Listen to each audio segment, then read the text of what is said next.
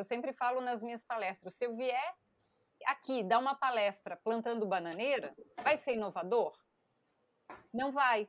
Por quê? Porque, Porque não vai agregar valor. Não vai acrescentar nada. Se eu falar de ponta cabeça, ou, não, não, não, a palestra não vai ficar melhor por causa disso, apesar de nunca ter ninguém feito isso antes, até Sim. onde eu sei.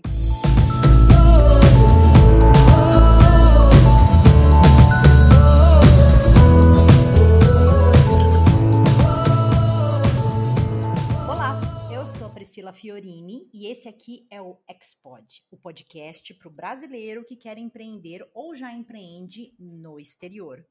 Hoje estamos sem a Camila. A Camila está com problemas de conexão, ela não consegue resolver a internet de jeito nenhum. Então, eu fiquei aqui com a árdua tarefa e a honra de gravar sozinha este episódio. E eu vou precisar contar com a ajuda também da minha convidada, porque a, a Camila ela sempre faz também essa essa interposição, ajuda quando a gente esquece uma pergunta ou outra. Então, tô sem ela hoje. Lígia, você vai me ajudar nisso, hein? Com certeza. Mas vamos lá. Hoje nós vamos falar de um tema que muitas pessoas acham do tipo assim: ah, que isso? Não tem nada a ver, é só para quem trabalha em grandes empresas. Hum, hum, hum, hum. Vamos falar sobre inovação. E para falar sobre inovação para pequenos e microempreendedores, ninguém melhor do que a Lígia Facione. E antes dela se apresentar, eu vou falar só um pouquinho, presta atenção, do currículo dessa senhorita. Ela é engenheiro eletricista, adoro engenheiros, mestre em engenharia elétrica na área de automação e controle industrial, especialista em marketing e doutora em engenharia de produção e sistemas, com foco em gestão integrada do design. Se perdeu? Entendeu nada? Ela vai explicar daqui a pouco. Ela já publicou oito livros. Na verdade, são nove. Ah, pelo amor de Deus. Nove. Só no, no término dessa frase ela já publicou mais um. E atua como palestrante e consultora aqui na Alemanha e também no Brasil, além de ministrar cursos corporativos. Desde 2011 está aqui na Alemanha, em Berlim, onde ela é sócia de uma startup de tecnologia. E como assim, não tem muita coisa para fazer, ela ainda tem dois podcasts. Olha só, um que é fantástico, que é sobre a estante colorida, que quem está no vídeo consegue ver essa estante lindíssima, e um outro podcast também com amigos sobre tecnologia.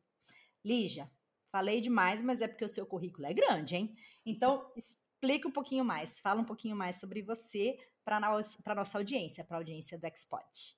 É, eu gosto de aprender. Na verdade, eu sou uma curiosa profissional.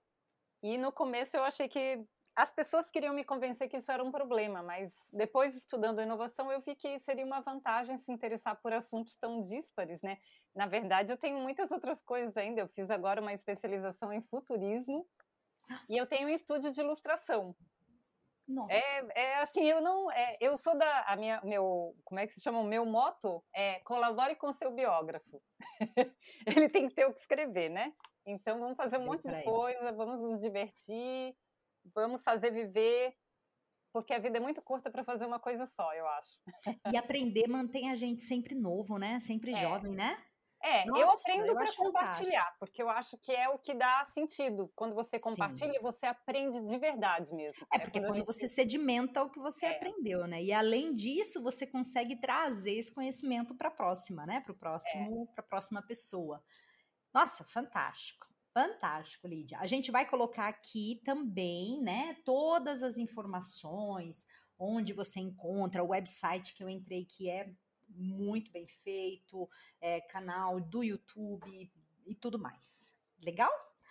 Legal. E... É, eu queria só fazer uma, um apelo. Pode falar. É muito fácil de me stalkear, porque, segundo o Google, eu sou a única Lígia Facione no mundo. Uau!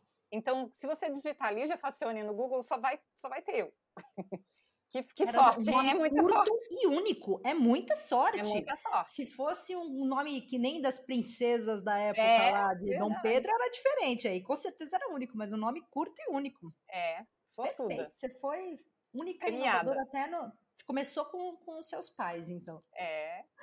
Ah, então vamos lá, vamos conversar sobre inovação. O nosso foco aqui, que nem eu, eu comecei, não é realmente para aquelas áreas é, de design e criação de grandes empresas, é para a vida de nós, pequenos empreendedores que estão no exterior ainda querendo empreender. E aí, uma das coisas que a gente gosta de fazer aqui no podcast é deixar bem claro do que, que nós estamos tratando. Então, primeiro, queria que você dissesse o que é inovação, o que caracteriza inovação e o que absolutamente não é inovação. Que daí a gente cria, né, um, ah, okay. um enquadramento bem claro. Sim. O que, que é inovação? Inovar é resolver algum problema existente ou criar algum valor de uma maneira que ainda não tinha, tivesse sido feita antes, de uma maneira inédita. Mas o importante da história, para simplificar, porque as pessoas costumam ligar, conectar muito inovação com tecnologia. Sim. Tecnologia é uma ferramenta, ela é um meio e não um fim. O, o fim é entregar valor. O fim é aquilo ser valor para alguém. Então, para a gente considerar alguma coisa como inovadora, não basta ser diferente, não basta ninguém ter feito isso antes. Eu sempre falo nas minhas palestras: se eu vier aqui dar uma palestra plantando bananeira, vai ser inovador? Não vai. Por quê? Porque, Porque não vai agregar valor. Não vai acrescentar nada se eu falar de ponta cabeça ou não, não, não, a palestra não vai ficar melhor por causa disso, apesar de nunca ter ninguém feito isso antes, até Sim. onde eu sei. Então, não é fazer diferente, é entregar valor. Esse, esse é o foco. É, e entregar valor é uma coisa muito fácil de mensurar, porque para ser uma inovação, a gente tem que considerar que alguém botou dinheiro nela. Inovação tem que ser negócio. Inovação não é lista de desejos. Ah, não, mas meu trabalho é social, não visa lucro. Não interessa, tem que ter dinheiro. Alguém tem que botar dinheiro para aquilo trans se transformar numa coisa acessível às pessoas que vão se beneficiar com aquilo. Ah, eu tenho um negócio aqui que vai transformar água suja em água limpa. É, eu não quero lucro, não importa, mas para isso chegar lá na ponta para as pessoas que precisam, alguém vai ter que botar dinheiro. Então, Sim. Quando alguém bota dinheiro e vira um negócio, e esse negócio entrega valor na outra ponta, usando ou não tecnologia, isso é uma inovação, se ninguém fez isso dessa maneira antes, né? Então é, um, é uma coisa que fica fácil de entender. Porque não, e o que, que não é inovação? Moda, é, assim, moda no sentido de fazer porque os outros estão fazendo, forçar o uso da tecnologia para, ai, eu sei fazer, eu aprendi, agora fiz um curso para fazer aplicativos. Então eu vou fazer uma inovação usando aplicativo. Tem aquele ditado que para quem só tem martelo, tudo é prego. Não é assim, porque a pessoa se perde, ela acha que vai resolver o problema com o aplicativo e às vezes o problema se resolve com uma folha de papel, com uma, uma caneta, com uma, um clips, com uma coisa totalmente simples. Sim. E as pessoas complicam porque elas querem forçar o uso da inovação para resolver aquele problema. Às vezes não precisa. Então, Nossa, fique é. claro isso, que tecnologia, é, inovação não é necessariamente usar tecnologia. tecnologia. E isso é fantástico, assim, essa linha de raciocínio, eu acho ela muito boa, porque eu vejo, por exemplo, nós que somos brasileiros, né? E que moramos no exterior, às vezes a gente também parte do martelo para passar a enxergar pregos. Vou dar um exemplo, não vinculado à tecnologia, mas a gente até já conversou em um outro episódio com o Lucas, né, do Bota na Rua. É, nós temos muito orgulho de várias coisas que são da nossa cultura dos nossos costumes, então o nosso martelo.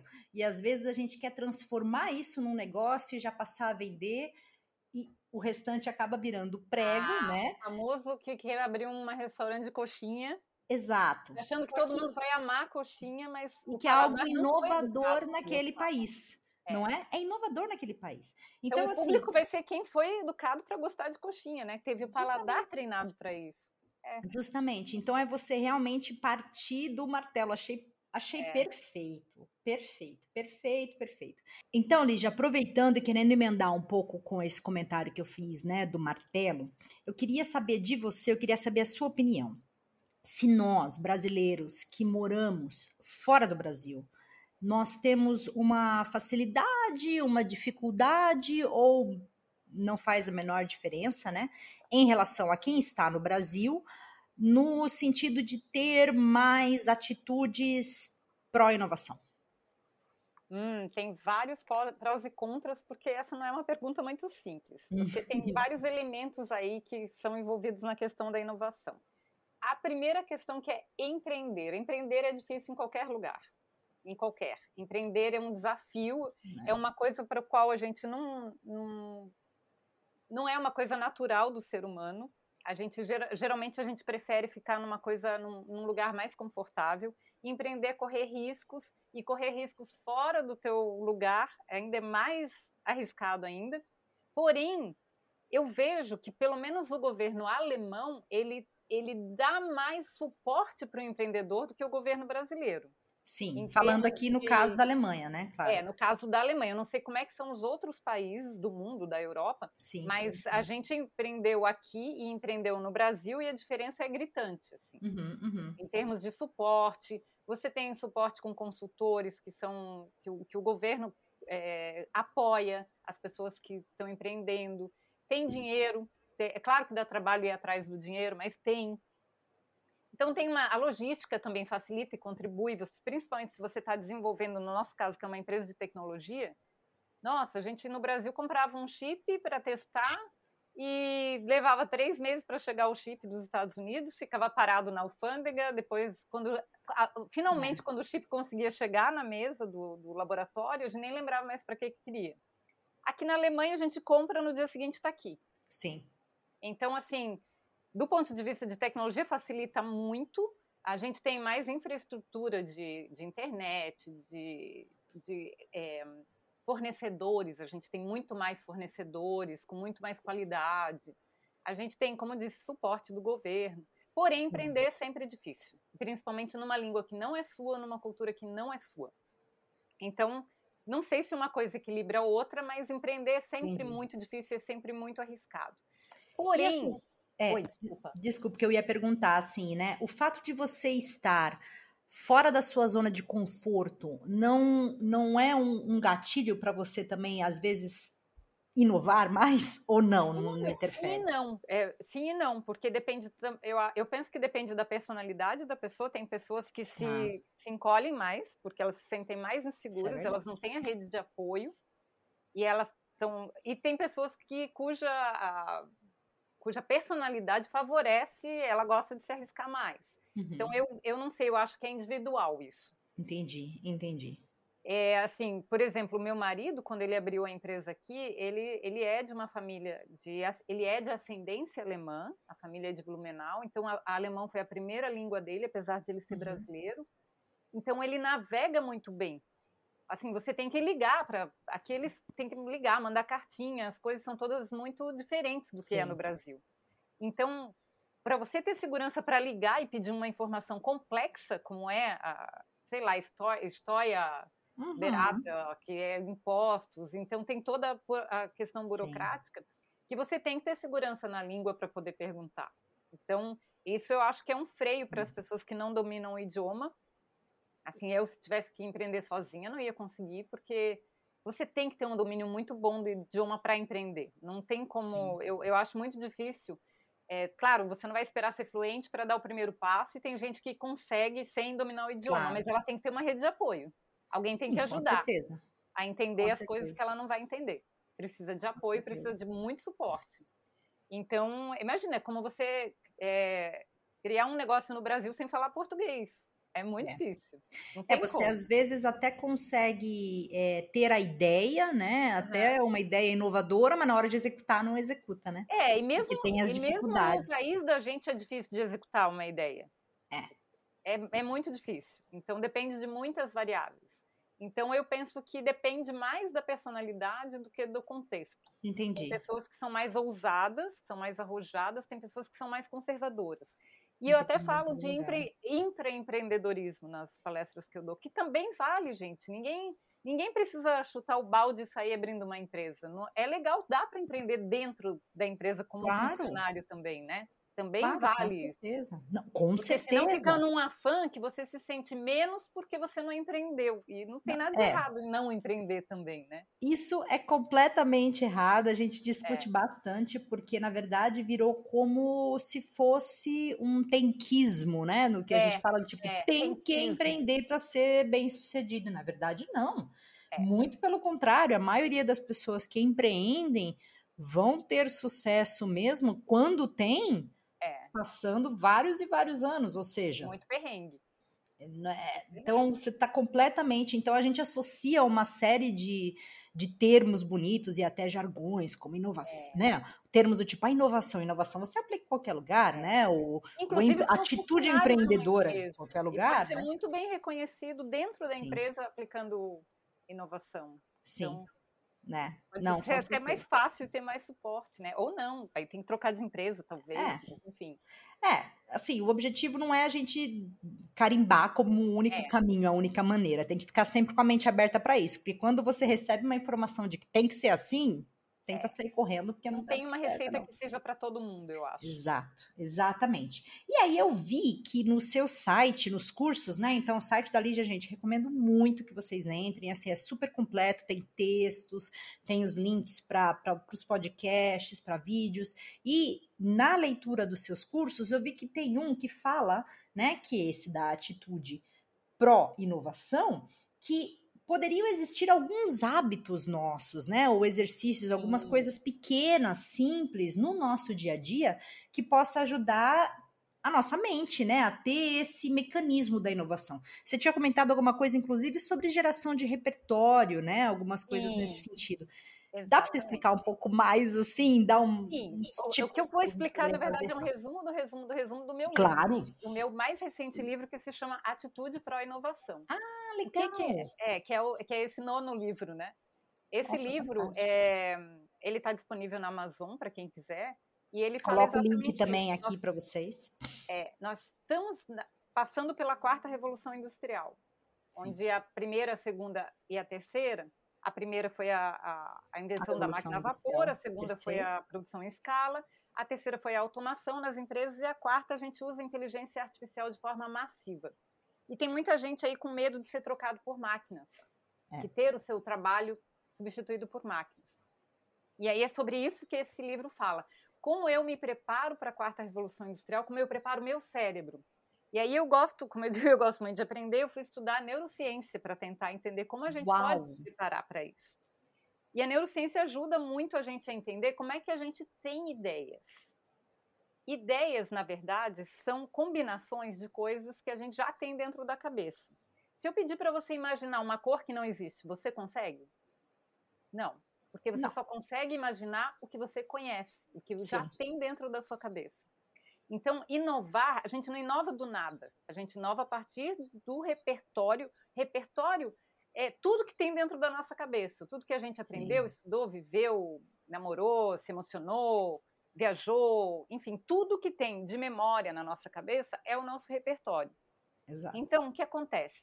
Quando a gente inova, ou seja, quando a gente mistura é, elementos desse repertório para ter ideias para resolver problemas, o ponto número um da inovação é que eu preciso ter muitas ideias, tipo 100 ideias para talvez uma prestar. Por que, que eu preciso ter tantas? Porque, como ideias são combinações de elementos que já tem no repertório, provavelmente a primeira ideia que eu vou ter, essa combinação alguém já teve, já fez antes. Sim. Porque são os elementos mais básicos. Então, vem vou... primeiro, né? Os que vêm é. primeiro na mente, geralmente vem para todo mundo. Não pela primeira ideia de jeito nenhum, porque aquela ideia provavelmente é óbvia. óbvia. Sim. As cinco primeiras são óbvias, as, depois as dez, algumas pessoas Olha. já vão ter tido. A centésima ideia, pouca gente pensou no mundo, ou quase ninguém. Por quê? Uhum. Porque os repertórios são diferentes. Então, quando eu, ah, é, eu falo né? assim, para eu ter 100 ideias, pensa no Masterchef. Eu tenho que fazer 100 pratos mas eu só tenho feijão e arroz. Uhum. É análise combinatória, matemática. É. Eu só consigo fazer uma combinação. Se a ordem for importante, eu consigo fazer duas. Mas é fatorial de dois. É. Não tem mágica nisso. Então, se eu tenho um repertório restrito, com poucos elementos, eu consigo gerar poucas ideias e ideias óbvias. Sim. Se eu tenho um repertório rico e variado, eu consigo ter ideias mais originais, porque Quantos dentistas você conhece que também tocam piano e também participam de um grupo de rap? E sabem fazer sushi? Poucos. Nenhum, mas. A gente se, tem se, que ir. Se alguém for, se apresenta para mim, por favor. É. Então, o que, que a gente tem que fazer? A gente tem que juntar coisas inusitadas no nosso repertório para que a gente possa ter elementos díspares para combinar e, ah. de fato, gerar ideias originais. Então, como que a gente faz para aumentar esse repertório? Legal. Botando mais coisa dentro da nossa cabeça que a gente não conhece. E aí eu, aí eu vou dizer de novo como é que funciona do ponto de vista da neurociência o nosso cérebro. Uhum. A gente usa, porque o nosso cérebro ele, ele gasta mais ou menos 20% da nossa energia do dia só para funcionar. Uhum. Ele gasta muito. E o cérebro foi se desenvolvendo ao longo da, da história da humanidade, é, desenvolvendo mecanismos não só para economizar energia, mas como para agilizar o processamento. Tá. Então, o que acontece? Se ele. Se eu estou numa caverna e aparece um, um, um, um bicho, e o meu olho olhar para aquele bicho e tiver que processar todas as informações de todos os sentidos de cheiro, de uhum. textura, de sons, de visão. E Sua depois de ele é processar tudo isso, ele vai concluir que aquilo é um bicho perigoso, eu vou morrer. É uma reação muito lenta, sim. É muito lento processar tudo isso. E sim. o visual é o mais lento de todos. Então, o que, que o nosso cérebro faz para fazer isso aí ficar mais ágil? Ele usa um método que se chama categorização preditiva. Ele pega uma amostra do, do, do que eu estou vendo e o resto ele deduz de acordo com experiências anteriores que ele já teve. E por isso que Olha, chama categorização preditiva. Eu uso muito analogias, ele como se fossem caixinhas. Eu, eu, já vivi essa experiência antes, ou uma experiência parecida, eu tenho ela guardada lá no meu repertório, uhum. e o meu cérebro, para agilizar o processamento, ele vai lá e reutiliza essa experiência. Até eu brinco que tem uma coisa muito triste, que eu só como chocolate uma vez na vida, que é a primeira vez, onde eu pego todas as informações de todos os meus sensores, construo uma caixinha chocolate e o, todas as outras vezes que acontecerem depois disso são só reutilização daquela. Não. Eu reutilizo. Aquela experiência. Aquela experiência foi vez. única.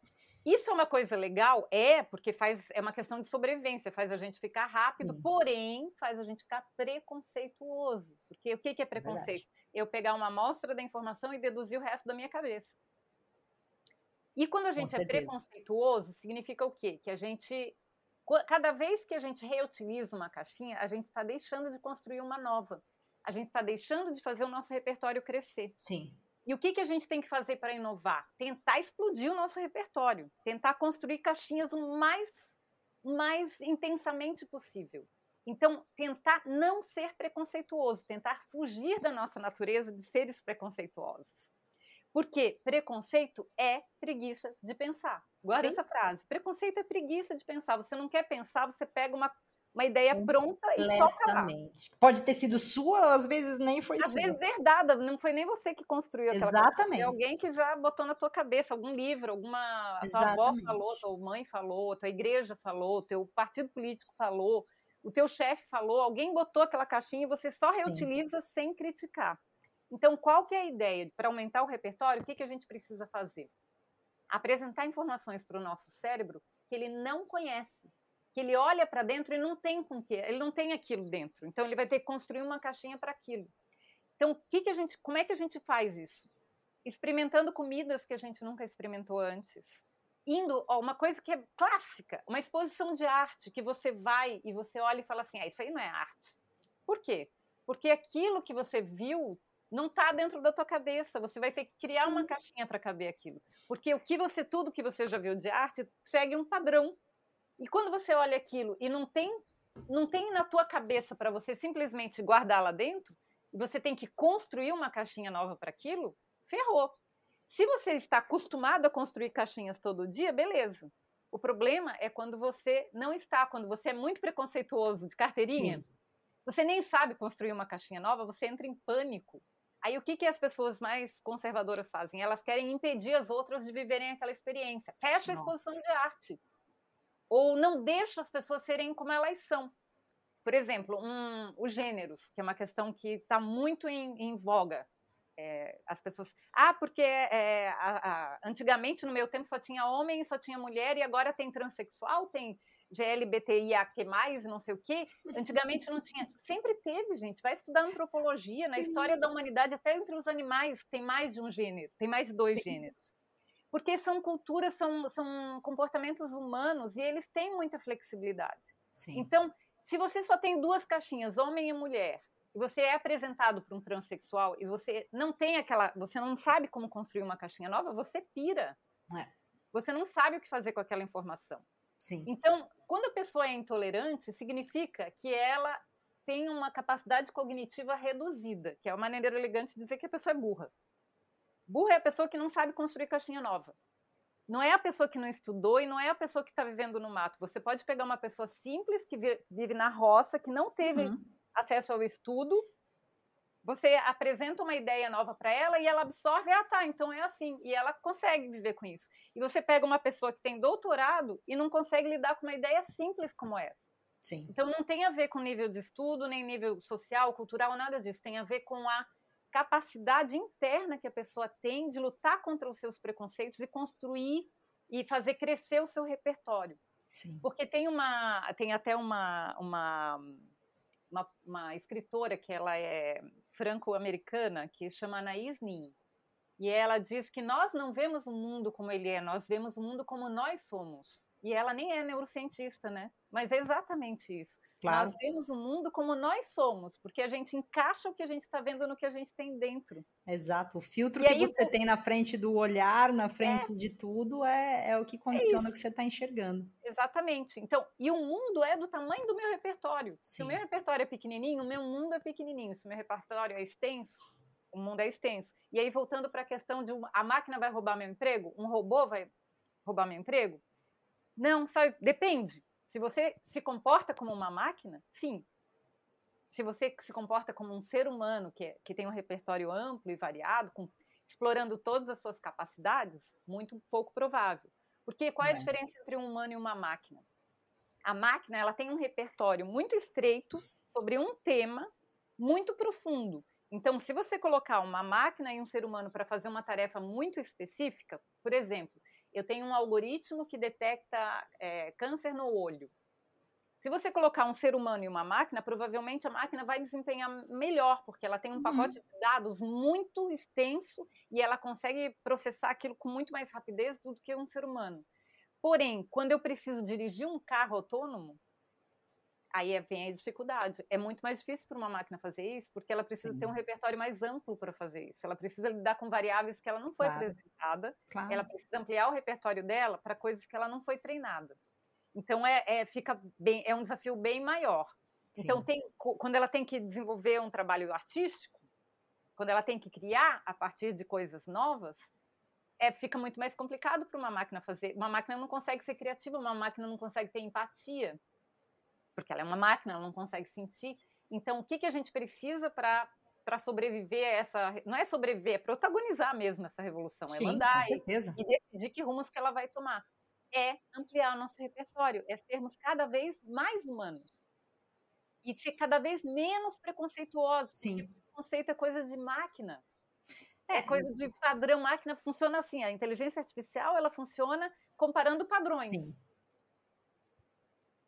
E assim, eu vejo que bem do que você disse, né, em relação a essas questões de gênero, né, a postura do ser humano em relação a essa questão do tipo, poxa, na minha época não é assim. Ah, há uma postura do tipo assim, não, peraí, isso é o novo, isso é a é. realidade é. agora, eu vou me adaptar. É a mesma questão no, nesse tema, né, da, da inteligência artificial, por exemplo.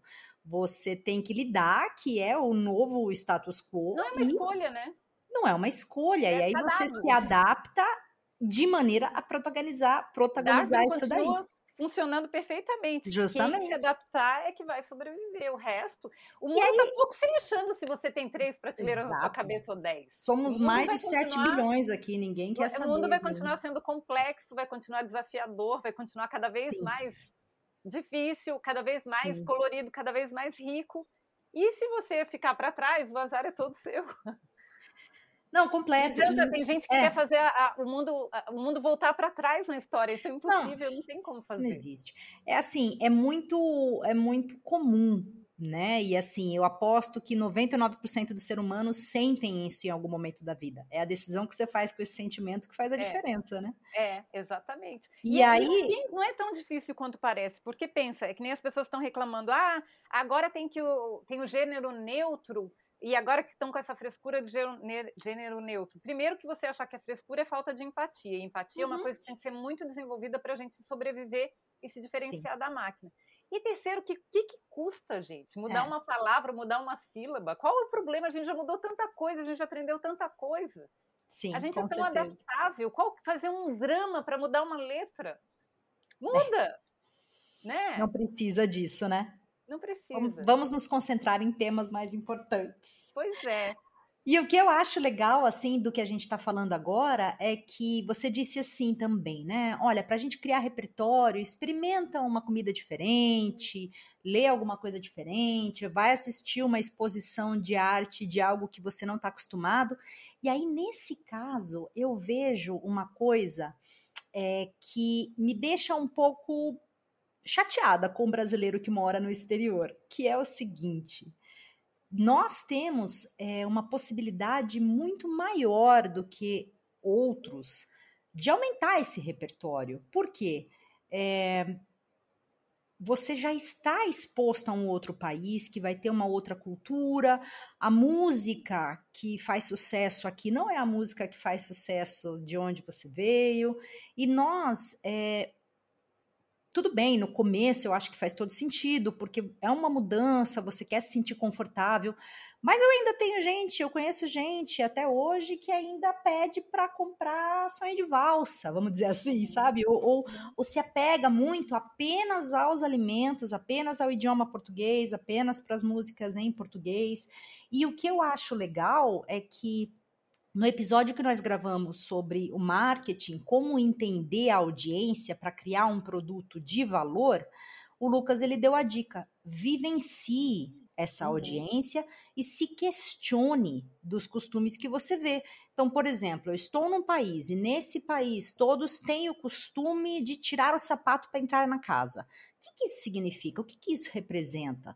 Né? Tente entender com empatia o público que pode ser o seu público-alvo, né? E aí, olha só o que você disse. Além disso, além de você entender melhor os seus clientes, você está ganhando um repertório para poder inovar. Então, olha, de novo, vamos sair da caixinha, é. porque. Ah, tem várias coisas. Essa história do eu queria abrir um parênteses, essa questão de empatia. Empatizar não é concordar, empatizar é olhar o mundo claro. com o repertório do outro. Exato. É então, colocar então, no lugar, não é, né? Não é assim, ah, se fosse eu faria isso. Não, é com o repertório do outro. Você pega emprestado, é claro que é muito difícil, quase impossível, o repertório do outro, com a história dele, olha o mundo com esse olhar do outro. Sim. E aí você esgarça o seu repertório. Então não tem como você entregar valor para o outro sem saber como é que ele vê o mundo, Sim. com o repertório dele, não com o seu. Sim, né? exatamente. E por então, mais que você não consiga capturar o repertório inteiro dessa pessoa, não, é só o exercício de Já é você é se desvestir, né? Você se é. despir do seu repertório para tentar enxergar, pô, já é, é fantástico, né? É. Já é fantástico. E é, aí, só queria assim... abrir um parênteses, gente, que a gente tem a melhor comida do mundo e a melhor música do mundo. É difícil. Claro! Mas você não tem que escolher entre um e o outro. Você Exato. tem que acrescentar no seu repertório. Coloca Exato. mais coisas. Não, é? não precisa trocar. Você não está traindo ninguém. De jeito nenhum.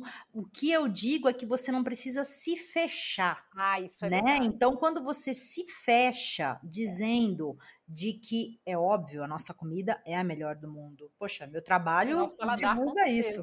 É, eu acho que é no geral, não, brincadeira.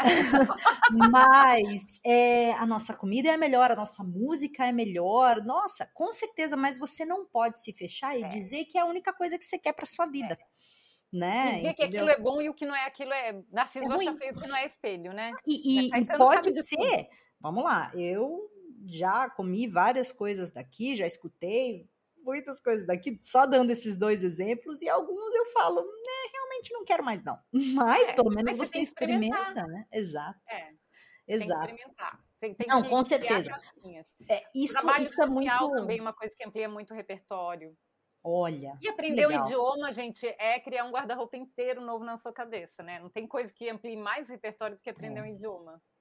É porque até mesmo a, o idioma, né? A gente fala dos, dos ditos populares de um país é uma fonte de cultura é. sem fim, né? É, o assim... idioma nunca são só as palavras e a gramática, Exato. sempre a cultura vem junto, a comida vem junto, Exatamente. a música vem junto, os costumes, os hábitos, tudo. Exatamente. É, é um então, é... completo. Então, acho que assim, para a gente pegar de uma maneira prática, hum. quer aumentar a sua capacidade de inovar, aumente o seu repertório. Mas não apenas indo que nem os robôs vão profundamente em um único tema. É legal também, né? Sim, não tem nada de errado. Hã? É. Sim. Não, é, eu não posso falar nada, eu tenho um doutorado. Doutorado significa que você Justamente. fundou numa área só. Exatamente. Então, isso não você ter, você andar por outros. Exatamente. Exatamente. Não é que a pessoa não pode se aprofundar, ela é bom que se aprofunde, mas claro. não fica só naquilo, né? Exatamente. E até esse esse esse ato de fazer alguma coisa que é muito num primeiro momento aversivo a você, vou dar um exemplo, né? Assim, você lê um livro totalmente diferente daquilo que você sempre leu. Ai, nossa, não gosto desse estilo. Mas até esse ato de quebrar é, já ajuda também no seu repertório, né? É, e quanto mais dói, porque isso é que nem musculação. Você vai para academia, no primeiro dia você dói tudo, parece que passou um caminhão por cima. Com o cérebro é a mesma coisa. Dói aprender. Pensa quando você está aprendendo ah. alemão, ou está aprendendo a dirigir, ou está ah. aprendendo qualquer coisa. Dá dor de cabeça. Por isso que a maioria das pessoas não quer passar por essa experiência. Sim. Porque dói. Construir prateleira dói, ampliar Sim. repertório dói. E vou colocar um último tema um pouco polêmico, tá? Hum. Criar repertório e aprender não é só vendo o videozinho do Instagram e TikTok. Acho que tem ah, um pouquinho certeza. mais fundo. Eu acho que assim, esse é um uma das fontes, Sim. mas não pode ser a única. Mas não pode inclusive, ser. Inclusive, existe um paralelo muito importante entre ler e assistir. É. Porque quando você lê um livro, e principalmente livros de ficção, por isso que eu criei uma instante colorida, porque o meu objetivo é fazer com que as pessoas leiam mais. É. Porque quando você lê, pensa o que, que é o objeto livro. O objeto livre é folhas de papel com símbolos, só isso. Uhum. Com isso, só com isso, você cria um universo dentro Sim. do seu. Você imagina, constrói universos, personagens, sentimentos, situações. Então, um romance não é um romance. Um romance, um não. livro, é um manual de instruções para você criar um romance dentro da sua cabeça. Sim. Quando você assiste um filme, alguém já pensou, já fez aquele trabalho por você. Então, é, é bom assistir filme? É. Mas precisa ler livros também, porque são é, conexões diferentes dentro do teu cérebro para fazer Sim. cada uma dessas tarefas. TikTok é legal? É, adoro. É, Facebook é legal? Instagram é legal? Todas essas coisas são legais. A gente não pode demonizar nenhuma delas. O que a gente não. precisa é não é, resumir sua vida numa coisa só. Quem coloca Exatamente. todos os seus ovos na mesma cesta. Exatamente. Não é uma boa estratégia, né? Exatamente. Você tem que, é, até nesse caso, né, aumentar o seu repertório é. de fontes de informação e conhecimento. Se, se garantir só por um só, ou se toda a sua é. vida ou Não ficar só lendo livro, só ler livro também é ruim. Também não adianta. uma visão limitada do mundo. Exato. Principalmente em 2022, né? Quem sabe lá atrás é, é um pouco mais é. suficiente. Hoje em Mas dia, ainda precisa. estar em outros lugares. Legal, perfeito. Agora eu quero que você me diga uma coisa assim, bem... É, uma dúvida que eu tenho, na verdade. Hum. Como você diria que um produto ou um serviço é caracterizado como inovador? Como que, como que isso acontece? Vou, vou te fazer uma pergunta. Por exemplo, né, a, a, Apple, o iPhone, lá atrás, que todo mundo uhum. adora falar, né? Ele sempre foi muito inovador, né? É, ou não? Ou é uma visão errada a que eu tenho? Pergunta de um milhão de dólares. Agora, com a inflação, já deve ter sido mais de um milhão de dólares. É, eu a posso inovação... te dar três sacos de farinha, que é o que está é. valendo hoje, em 2022. Cara, a, a, grande sacada da inovação é que a gente só sabe que ela é inovação depois que ela virou, depois que ela foi ah. sucesso. A gente não sabe antes. Não tem como saber antes, senão seria maravilhoso. Então, o que, que se faz? Por isso que é, é Darwin. Darwin é, você joga um monte de variações, Sim. chama variação cega. Uhum. Você joga muita variação, por isso que os investidores anjo investem em trocentas startups. Sim, Aí sim, ele fica observando para ver quem se adapta melhor, quem que vai indo, e ele vai observando, observando, vai afunilando, até talvez sobrar uma. Por isso que a gente tem que ter 100 ideias. Porque talvez uma dê certo. É a seleção natural das ideias também. Exatamente, das ideias das empresas, das startups, de tudo, de produtos. Uhum. É tudo assim. Você tem que começar espalhando e daí ficar observando e acompanhando, investir aqui, investir ali, aí vai, você vai observando o comportamento, vai vendo que se adapta melhor, mas a gente só sabe que foi uma inovação depois que ela virou sucesso. Antes não tem e como. E como que eu consigo aplicar isso, né? Que nem você falou, eu faço várias ideias, invisto em várias, mas assim, tirando do âmbito das startups, assim, para quem quer empreender, um empreendedor tradicional, como que eu consigo executar, aplicar isso? É, primeiro gerando muitas ideias. Tá. E não se apaixonando por nenhuma. Você tem que ser desapegado das ideias, porque você tem que ter maturidade para ver, não está dando certo, vamos tirar o campo de. de vou tirar. Isso também para variações de um produto. Vamos supor, eu tenho já uma empresa. E eu quero gerar ideias, às vezes, de serviços para o meu portfólio ou produtos para o meu portfólio. A mesmo raciocínio também usa mesmo assim. Raciocínio. Ah, legal. gera muitas ideias. Legal. E testa. Você tem que testar. E ah. testa não é assim que, ah, eu acho essa mais bonita e essa mais feia. É testa empatizando com quem vai pagar, porque Sim. quem define valor é quem paga, Exato. é o cliente. Então você tem que empatizar, porque você tem que enxergar o seu produto não do seu ponto de vista, mas sim. usando o repertório do seu cliente. É uma ginástica. Sim, sim, sim. Nossa. E aí, quando você testa, testa, testa, você vai ver que alguns vão se vão desempenhar melhor e outros não. Só que tem gente que se apaixona pela ideia e teima. E é. teima. Pode ser que no final dê certo, mas é um risco muito alto. É melhor, o que funciona, pelo menos do, uhum. do, do que já se estudou, é você ir acompanhando. Ah, essa aqui parece que o povo está gostando mais. Eu vou dar mais um uhum, empurrãozinho uhum. nela. E essa aqui que não fez sucesso, deixa de. Por isso que você não pode se apegar nas ideias. E também começar e começar simples, né? Na, no livro do, é. do Lean Startup, ele fala do, do mínimo projeto viável também. É, é. Para você testar essas ideias sem investir todo o seu dinheiro, porque é. geralmente você não tem, se você não tem um investidor anjo por trás, você não tem tanta capacidade de tenha, investir. Né? O investidor anjo vai querer tenha. retorno. É. Ele, então, ele começar mas... simples, né? É, então, e, e tenta tenta fazer o mais simples possível, mas também simples demais a pessoa não vai conseguir ver o valor. Claro. Ver o que é importante lá do outro lado do balcão. Uhum. Uhum. O que, é valor para é. aquele cliente? Ah, ele, ele, às vezes a gente pensa assim, ah, eu vou fazer uma coisa que o meu cliente vai amar e que uhum. custa muito caro e o cliente nem está dando bola para aquilo, nem é importante para ele, para ele não faz a menor diferença. Faz diferença para mim porque é o meu gosto pessoal claro. e eu quero empurrar isso para o mercado. Porque eu não estou usando é. empatia. Eu estou vendo com o meu repertório. Eu fico. Eu, ó, um exemplo, no Brasil, uma coisa muito comum. Às vezes eu ia para um jantar num restaurante, faz muitos anos, nem sei se isso existe mais. Jantar, num, almoçar num restaurante aquilo. Aí o cara tinha uma televisão de mil polegadas lá. E ficava com o jornal ligado. O meu marido deixava de almoçar lá porque ele é muito sensível a ruído. Ele não ia. Hum. E o hum. cara fez um investimento altíssimo para colocar aquele equipamento lá. Mas ele não. É porque ele queria assistir. Mas ele não perguntou para nenhum cliente se né? isso era bom ou ruim para os clientes. Ou às vezes um cliente falou que queria assistir. Ou um cliente falou, exatamente. Então, olha só que legal. Um, Tem... um cliente confirmou que ele é? já queria. Exato. Ele então, assim, a resposta você tem várias ideias, então vamos supor, né? É, eu acho isso muito interessante também, não só quando você está começando um negócio, mas quando você está no desenvolvimento desse seu negócio e às vezes pensa, poxa, o que, que eu posso agregar? Para que caminho eu vou? Então, tem algumas ideias, né, de, de derivações desse seu produto e nesse seu serviço defina uma amostra, né? Então você pode até criar um, um, produto quase que final, mas defina uma boa amostra onde você vai testar. Se você não quer lançar essa ideia para o público em geral, que geralmente vai demandar um investimento muito maior, maior.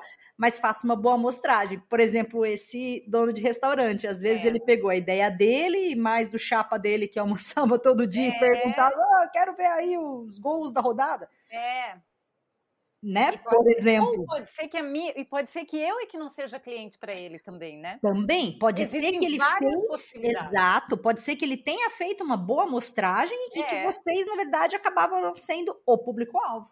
É. Mas para ele ah, era muito mais rentável ter ou não. Né? Então. Ah, legal. Deixa eu falar, eu tô fazendo uma campanha, faz uns 10 anos já que estou fazendo essa campanha, Caramba. de acabar com essa expressão público-alvo. Ai, meu Deus, não vou Porque, falar mais. olha só, pensa. Uhum. eu questiono muitas palavras, eu questiono tudo o tempo todo. Duvido. Isso é ótimo. é, duvidar é uma coisa saudável. O que, que é alvo, gente? Alvo é um, um objeto que existe para ser espetado e depois que eu espeto eu jogo ele fora. Ele é descartável. Ai, que horror. Alguém quer ser. como é- o que, que é marketing? Marketing não é estabelecer relacionamentos para trocar valor? Sim. Você acha que alguém quer se relacionar com o alvo, quer saber o que o alvo É, quer, quer entregar valor para o alvo? Não. Eu só quero usar. E a gente é tratado como alvo pelas empresas. Elas Uhum. conquistam o cliente e depois tratam a gente como nada, porque elas só querem conquistar novos. Sim. Tudo quem Faz é novo é, é a- é síndrome do é de casa que eu falo. Quem já é de casa que se vire, visita, tem toda a mordomia possível. A gente tem que tratar bem quem é de casa. Sim. E para isso a gente não pode tratar como alvo. Aí eu sempre uso público de interesse alguma outra Ah, expressão legal. equivalente, porque alvo é uma coisa muito agressiva, belicosa, claro. Desta cultura que é de capitalismo selvagem, de homens brancos, hétero, que dominam o mundo de uma maneira totalmente violenta, que a Uhum. gente vê que não está dando certo e que a gente precisa mudar. E a gente pensa que a gente começando, parece bobo a gente começar pelas palavras, mas as palavras elas transmitem muita, muitas Sim. ideias. Sim, completo. eu acho que é importante a gente, a gente cuidar de como. Eu não quero que você seja o meu alvo, eu não quero te atingir. Olha só a expressão que a gente usa, eu quero atingir o meu público, gente. Atrin- Atingir uma coisa violenta, machuca, não é isso que eu quero. Eu quero seduzir, Sim. eu quero É, casar. então. eu- E olha né? que interessante, né? Você falando agora, eu até na minha cabeça eu não, eu não pegava por esse lado do atingir, do, do machucar, mas eu pegava assim. Que nem você falou, o alvo é aquele lugar que eu quero atingir, ou seja, não é algo que eu já tenho, e depois que eu atingir, acabou. Então, fora. é bem por aí. Então, às vezes é alguma coisa que tá tão externa, na verdade, assim, é sempre o próximo passo. E no final das contas, você tem que manter o seu negócio saudável, não só com novos clientes, né? Não. Sim, com a manutenção daquele que muito já era clientes, seu muito fã. caro. então, é interessante essa parte de público de interesse, porque é importante você ter na sua mente qual é o seu foco, né? Exatamente. Também em termos de público, né? Mas É, não mas não é significa que algo, vai é. chegar lá e esquece. Não, você tem É. que realmente re- retroalimentar. E como você. você vai empatizar com o alvo, gente? Você Exato. Não, com o vou fazer a campanha hashtag, o que a gente chama público de interesse. É, pode ser. Perfeito. Eu tenho até vídeo, eu tenho um monte de coisas. escritas Ai, que me passa o que link também, que eu vou colocar o link, Vou vou, postar o link pessoal. do. Porque é engraçado, é... assim, eu nunca tinha pensado muito por aí, mas o efeito das palavras no seu subconsciente, né? Então muito é, forte, importante. Sim, nossa. É, é por isso que o mundo está como ele está, porque a gente, É, bem. no marketing, a gente usa metáforas muito belicosas. A, gente, É, a, a principal referência do marketing é um livro A Arte da Guerra. é. é. Pensa, pensa, gente. Por que, que a gente está nessa merda? Por causa disso. É, A gente, né? Toda a economia, toda, todo, tudo foi direcionado para É. a arte da guerra, para a estratégia. Estratégia é uma palavra da guerra. E, e é muito Mídia. doido, né? Porque você tem você tem esse limiar meio meio tênue assim, principalmente no marketing e vários outros É. lugares que vão da persuasão, né, para uma Mas é manipulação, né? agressivo isso. Para uma manipulação. Então É, você é. você é meio que manipulado. Então realmente, você tem razão. Você tem a mais pura razão. Agora, é, eu entendo, né, assim, não é o que eu entendo, é o que eu acredito. Eu acredito que você consegue, como um empreendedor, se diferenciar é, quando você propõe ou oferece produtos e serviços que são inovadores, porque daí você se diferencia da sua concorrência. Eu enxergo isso como uma das principais vantagens de você buscar inovação, mas tem outras também, né? Eu vejo, é, é, eu tomo muito cuidado com isso também. Por Ah. quê? Porque as pessoas, a, a inovação não é um meio, a inovação é um fim. Isso aí a Sim. gente nunca pode esquecer. O que que acontece? É, o ser humano é conservador por natureza. Verdade. E ele valoriza a tradição. Vamos supor que todas as É assim, sobreviveu, né? Desde a época da, da Idade da É, Pedra. Toda- todas as pizzarias do mundo resolvessem inovar agora. Não tem mais pizza, não tem mais pizza Marguerita. Marguerita, não tem mais, porque agora nós estamos inovando. Gente, tem valor em ser tradicional. Isso não é inovar, é gerar valor. Se você não está gerando valor, não inove. Faça o arroz com feijão bem feito. Sim. Porque também está faltando isso no mercado. Alguém que faça o arroz e feijão bem feito. Não precisa. Inova, inovação não é uma necessidade. Você pode combinar, você, você pode ser tradicional e fazer o teu arroz e feijão bem feito, fazer um atendimento perfeito e fazer tudo certinho e que tá tudo certo, gente. Claro. Ninguém tem que crescer exponencialmente, ninguém tem que fazer nada disruptivo. Sim. Isso aí é, uma, é, é para vender consultoria, para vender. Coaching. Eu consegui escrever um livro inteiro de inovação sem usar a palavra disruptivo e exponencial, porque me dá alergia esse tipo de coisa. Não é sustentável se toda empresa quiser ser exponencial. Esse mundo tem limites. É, e é daí que gera uma boa parte dos problemas de saúde mental também. Exatamente, do planeta, né, gente? Do a gente planeta. já passou dos limites do planeta faz tempo já. Não é. então, é não precisa ter essa, tá claro. ah, eu preciso inovar, senão eu vou morrer. Não, cara, primeiro você precisa fazer o teu negócio bem feito. E aí você vai procurar oportunidades de melhoria, de entrega de valor, e aí você pode ter ou não Entendi. ideias inovadoras. Entendi. Pode ser um dos caminhos. Pode, pode ser, ser, que um para o teu caminhos. nicho o interessante é você é. desenvolver um serviço totalmente diferenciado é, ou não, mas, ou. Mas né? vai fazendo o arroz com feijão ah, enquanto claro. você inova, faz o bem feito. Aí você, se você tem um repertório amplo, não, não, se, não se agite, não, ai meu Deus, eu tenho que criar uma coisa inovadora, senão tá eu claro. vou morrer, porque todo mundo está dizendo que se eu não crescer exponencialmente, se eu não escalar, eu vou morrer. Não, gente, não é assim. Faz o teu bem feito e fica observando as oportunidades de entregar valor. Sim. Não é oportunidade de o, inovar Sim. é uma ferramenta. E é eu, acho assim, Enquanto isso, vai aumentando seu repertório, vai, vai tendo ideias. Uma hora você vai pensar assim: olha, eu posso entregar mais Justo. isso. Olha que legal. Mas o, o, inovar não é um fim, inovar é um Sim, meio. Entendi. O fim é entregar valor, com tá ou claro. sem inovação. Tá claro. Tá claro. Só Nossa, faz uma perfeito. palestra de inovação e não fala que não, não precisa inovar. Mas é, é verdade, gente. Sabe que você me fez lembrar? Eu me lembro na escola que existia sempre na escola, na faculdade, você estudava sobre as patentes que deram errado. É, é, é. Isso, né? Algo extremamente de inovador, mas que não, né? inovador entre aspas, é, é, eu estou fazendo aqui. Né? Elas não Exato. se transformaram em inovações porque elas não Exato porque não agregavam valor para ninguém. É. Então, perfeito. Assim, faça bem o que é o objetivo do seu negócio em paralelo. Vai criando repertório, vai, vai tendo vai ideias. Dando oportunidades de é. entregar valor. O objetivo Exato. não é inovar, é entregar Exato. valor. Exato. Eu gosto muito, eu uso um software, um app, e aí toda vez que eu tenho alguma ideia ou vem alguma coisa na minha cabeça, eu marco lá. É. Né? Vou marcando. Então, vai assim. Repertório. Vai trazendo, hora, vai trazendo repertório. Às vezes eu. ótimo, que chama De Onde Vêm as Boas Ideias. Tem ah. lá, no meu estante colorida tem a resenha. Que, que ele fala exatamente como é que também. a gente vai juntando por anos, Sim. o negócio vai fervendo lá dentro. Até uma hora que, tum, Sim. liga uma, uma, uma, uma pecinha com a outra e aí vai. Nossa, perfeito. E aí, assim, no final das contas, você às vezes revisita algumas coisas e fala, gente, que nada a ver mas fez parte, fez parte de gerar essa sinapsezinha aí que deu a ideia boa do futuro. Então, sem esse desespero, sem é. essa ansiedade crônica, vamos fazer bem feito o que a gente já sabe fazer, mas vamos criando nosso repertório, vamos né, ampliando a nossa visão de vida, que isso funciona não só para o negócio, mas para a vida inteira. E aí, guardando aí as ideias, quem sabe, se for um dos caminhos pelos quais você pode se diferenciar e gerar valor, vai atrás. É, e aí eu digo de cara, assim, para isso já chama a Lígia, porque ela te apoia para fazer isso bem feito. Ai, que beleza. E aí eu queria ver, aí pura curiosidade, hein, Lígia? Tenho duas últimas perguntas que eu quero fazer para você, que é de pura curiosidade. Por quê? A gente lê uma série de termos, né? E quando eu comecei a pesquisar sobre empreendedorismo, nossa, veio quase que um novo bingo de termos, né? É, de hoje em dia tal.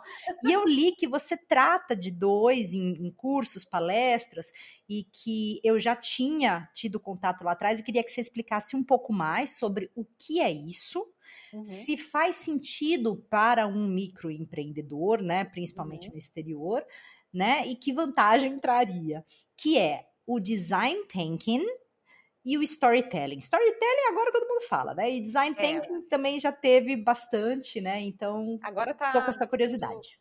É, beleza. Ó, o uhum. design thinking é o seguinte, é uma das ferramentas que a gente tem para inovar. Existem tá. várias, o design thinking é uma das ferramentas. E o que, que consiste o design thinking?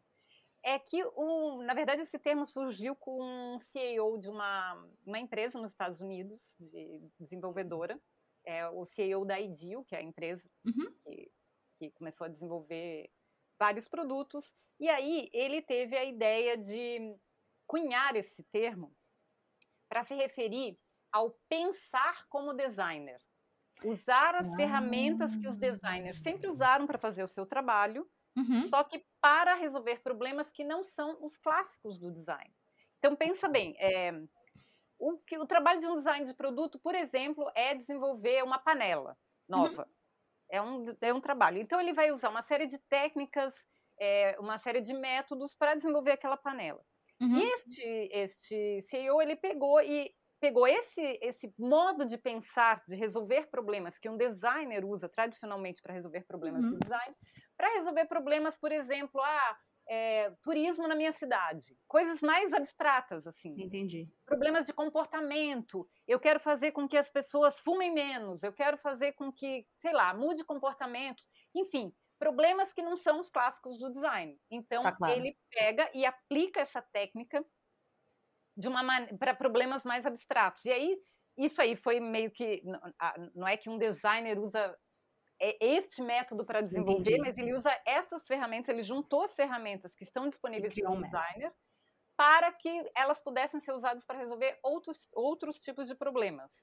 E aí tem todo um conceito novo, por exemplo, quando eu começo a desenvolver alguma coisa para o design, eu não começo para resolver um problema, porque eu não sei qual é o problema. Existe um conceito onde o problema e a solução estão misturados uhum. num espaço e eu tenho que desligar um do outro. Hum. Então, por exemplo, o engenheiro é, é até legal, porque como que um engenheiro resolve um problema? Ah, você tem que o cliente vem e fala assim: você tem que construir uma ponte porque eu tenho que ligar a cidade A com a cidade B. E aí você vai lá e constrói a ponte. Já está dado o problema e já está dada a solução. O design thinking ele funciona de uma coisa de um jeito completamente diferente. Temos a cidade A, temos a cidade B. É só isso que a gente tem. A gente vai empatizar com o pessoal das duas cidades, vai ver como é que eles ah. vivem, o que, eles sentem, o que, eles acham. Se realmente eles acham que tem que trocar uhum. e tem que ir para o outro lado e eles uhum. têm que uhum. trocar de lado. Se eles acham que talvez é, quais seriam as possibilidades possíveis de um ir para um lado e outro ir para o outro, que vantagens seriam, como é que eles se sentem. E aí, depois de tudo isso, eles vão descobrir que eles têm que é, fazer um, um teleférico para juntar um lugar para o outro. Sei lá. Eles não começaram com a, com a, solução pronta e nem com um problema.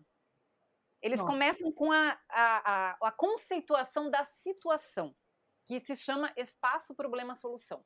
Então, gente, quando a gente. Meu coração usa... engenheiro até pulou uma batida agora depois. Pulou, né? Eu sei. Pulou eu, uma batida, tipo, não! Porque quando eu comecei a estudar marketing, eu vi que não tinha uma resposta certa e eu Meu ficava Deus! buscando qual era a resposta certa e é muito desconfortável isso. Eu tive que desconstruir muita coisa na minha cabeça. Não, mas é, fant é, fantástico. É fantástico. É fantástico. Abre muito, né? Nossa Senhora! Abre demais. E aí, o que acontece? É, quando você vai desenvolver um novo produto, você não, você não começa dizendo assim, eu tenho que desenvolver uma nova escova de dentes. Eu começo olhando a rotina de uma pessoa Sim. na sua higiene bucal. E pode ser que a solução não seja desenvolver uma escova de dentes, seja desenvolver uma outra coisa nada a ver, porque eu tenho que empatizar com aquela pessoa. Olha eu tenho que viver o que ela. Eu faço a jornada do cliente, que é o que, que aquela pessoa vive, o que, que ela sente, o, quais são os sentimentos dela enquanto ela está durante a jornada para fazer aquela atividade. Então, é uma coisa muito fascinante, é uma ferramenta muito poderosa, mas ela não serve para tudo. Ela, ela, foi, ela foi bem abusada. Imagina. Inclusive porque algumas pessoas passaram, ah, então não precisamos mais de designer. Porque qualquer pessoa pode, inclusive se recomenda que um, num workshop de design thinking, os participantes não sejam designers, sejam de outras áreas para que a gente possa ter realmente um repertório mais variado possível para combinar as ideias. Então, como a gente pega pessoas de, de características distintas para ficar mais rica a mistura de geração de ideias. Ah, claro. E aí não tenho. Porque, mas só que a gente continua precisando de designer, porque para a gente. Isso aí é para conceber a ideia. Depois, quando é para construir o produto, a gente precisa de um designer mesmo para tá fazer tá claro. a parte técnica mesmo. É, de, seja gráfica, seja web, seja um aplicativo, seja um produto, enfim, seja uma solução mais completa. Então a gente continua precisando de designers. Tá claro. Então ela ficou muito em moda durante uma época, totalmente foi totalmente abusada até a exaustão. Uhum. E, e agora o storytelling. Sim, sim, sim. Ah, o storytelling ele também faz parte do, do design thinking. É uma das ferramentas que se utiliza no design thinking é o storytelling. Mas ele funciona isoladamente também. Porque o que é o storytelling? Ele funciona no marketing, funciona em outras coisas. É, design de interfaces, até uma das áreas que eu, que eu andei dando curso ultimamente foi User Experience, que é, que é o design de, de da experiência, da, né? Da experiência do usuário. Do então, usuário. Não é, é, é, a experiência como um todo, com todos os sentidos envolvidos. Sim. Mas storytelling é a clássica contação de histórias. Só que por que, que isso ficou na moda? É. Em parte por causa do design thinking, que usa o storytelling como uma das ah, claro. um dos métodos, uma das ferramentas. Em parte porque nunca saiu de moda, só mudou de nome. Agora tem um nome mais fashion que é storytelling. Em inglês, Mas o né, nosso gente? cérebro, ele, para ele guardar, para ele conseguir é, resgatar as, as prateleirinhas lá, as informações que estão nas nossas prateleirinhas, se ele associar emoção naquela informação, ele se lembra mais, ele consegue resgatar mais facilmente. O mecanismo de resgate da informação é mais rápido e fácil se eu consigo associar uma emoção àquilo. Tá a gente sempre se lembra de coisas que nos emocionam. Então, se eu coloco uma história junto e consigo provocar uma emoção, as pessoas vão se lembrar mais, com mais facilidade. Entendi. Então é, é, aí que entra o storytelling. Entendi. É, o objetivo não é só contar histórias, o objetivo é fazer as pessoas sentirem emoções.